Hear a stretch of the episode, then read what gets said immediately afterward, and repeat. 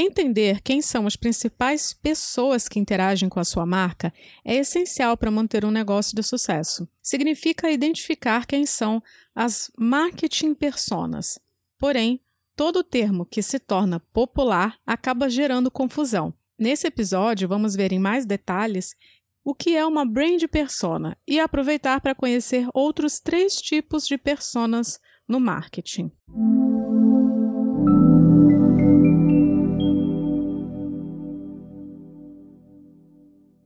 Começar, então, o que é afinal uma persona? Você provavelmente já ouviu muitas vezes o termo buyer persona.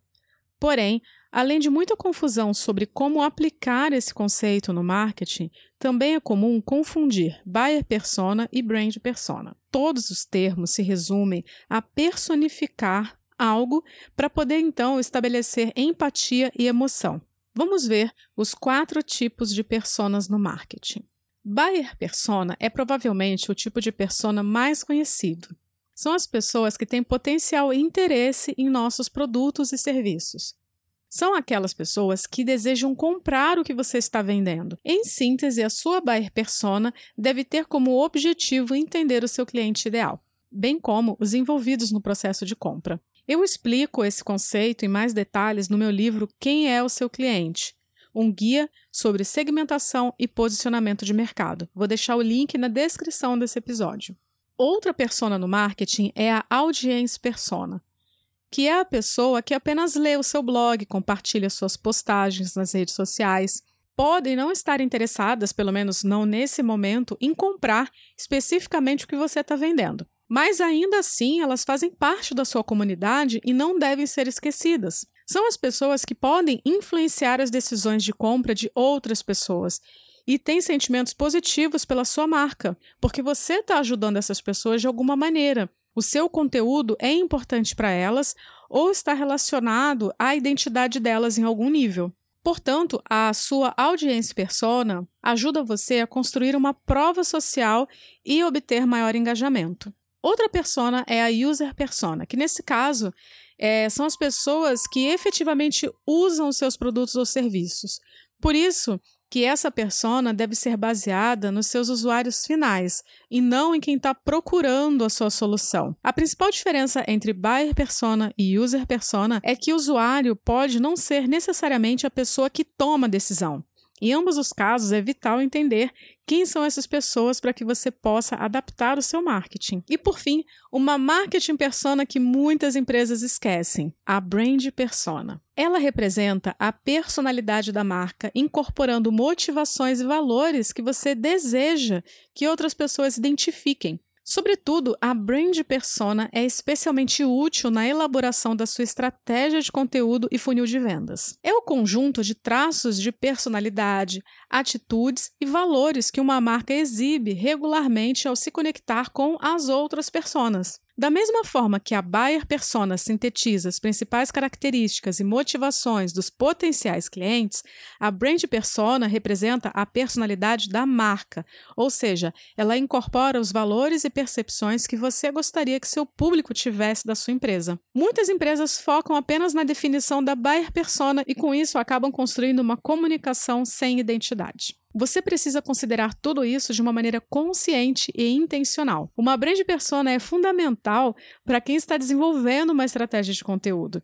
Assim, você também terá a mesma voz de marca e transmitirá a mensagem desejada. As marcas são simplesmente entidades simbólicas e o branding é a maneira pela qual podemos transformar essas entidades sem rosto em seres que respiram, capazes de inspirar admiração, confiança e lealdade. Por isso, então, podemos entender que brand persona e buyer persona são conceitos diferentes apesar da gente encontrar muitas vezes uma confusão aí em algumas redes sociais de agências ou é, em alguns artigos relacionados a, ao marketing, ao branding, em alguns momentos se chama a buyer persona de brand persona, mas é importante que você saiba essa diferença justamente para que você consiga humanizar toda a sua comunicação e a sua estratégia porque quem fala e para quem se fala são duas coisas diferentes.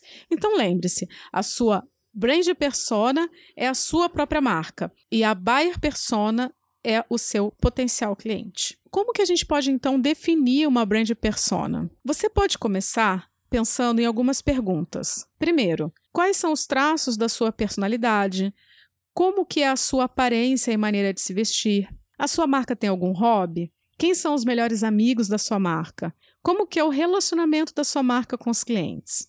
Qual o maior sonho da sua marca? E quais são os valores inegociáveis? São apenas algumas perguntas iniciais, mas já é um ótimo exercício para você começar. É então você imaginar a sua marca como se ela fosse uma pessoa, mas aí tem uma tentação, né? A gente sempre vai ter a tendência a querer trazer uma personalidade perfeita, apenas com traços positivos. A gente vai querer trazer tudo que existe de melhor para a nossa personalidade de marca. Mas você não pode se esquecer que os humanos são vulneráveis e eles cometem erros.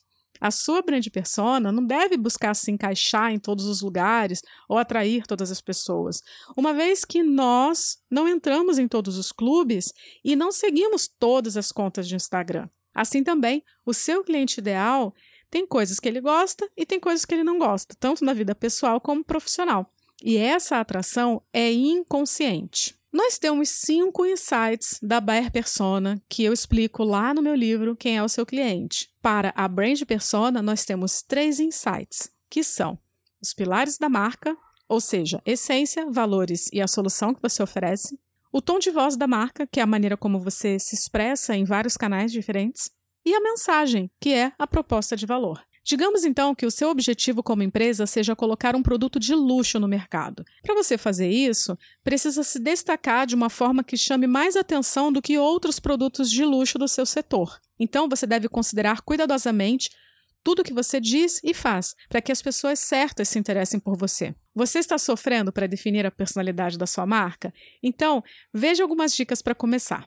Ainda que a personalidade seja da própria marca, pensar na brand persona não significa pensar apenas para dentro, sem levar em consideração as pessoas com quem a sua marca vai se relacionar.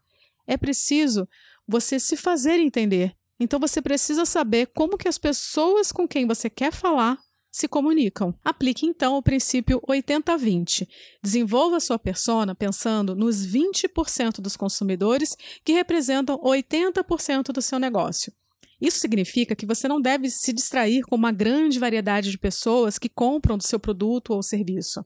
Você deve focar sempre nos seus melhores clientes. Sempre converse com os clientes. Use pesquisas para determinar o que motiva seus clientes a comprar de você e, em seguida, aplique esses dados para se comunicar de forma mais eficaz com pessoas semelhantes. Converse também com a sua equipe de vendas. Essas são as pessoas que mais conversam com seus clientes e potenciais clientes. Isso porque estão na linha de frente do seu negócio, mas são um recurso interno muito valioso que muitas vezes é esquecido. Existem algumas pessoas que são extrovertidas, outras introvertidas. Algumas pessoas são agitadas e outras mais calmas.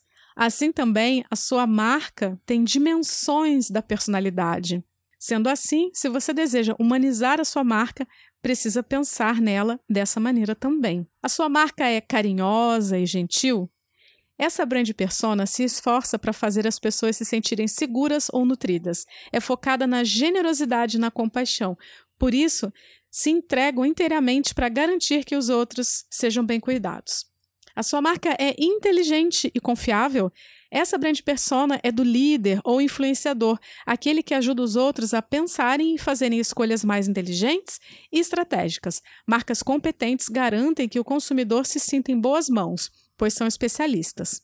A sua marca é ousada e imaginativa? Essa personalidade é empolgada e espirituosa, embarca em aventuras com facilidade porque gosta de experimentar novas sensações e estímulos. Sua marca é masculina e esportiva? Atlética e resistente. Essa personalidade de marca apela ao estilo de vida ao ar livre. Além disso, gosta de estar em movimento e buscar novas experiências. Sua marca é feminina e sofisticada?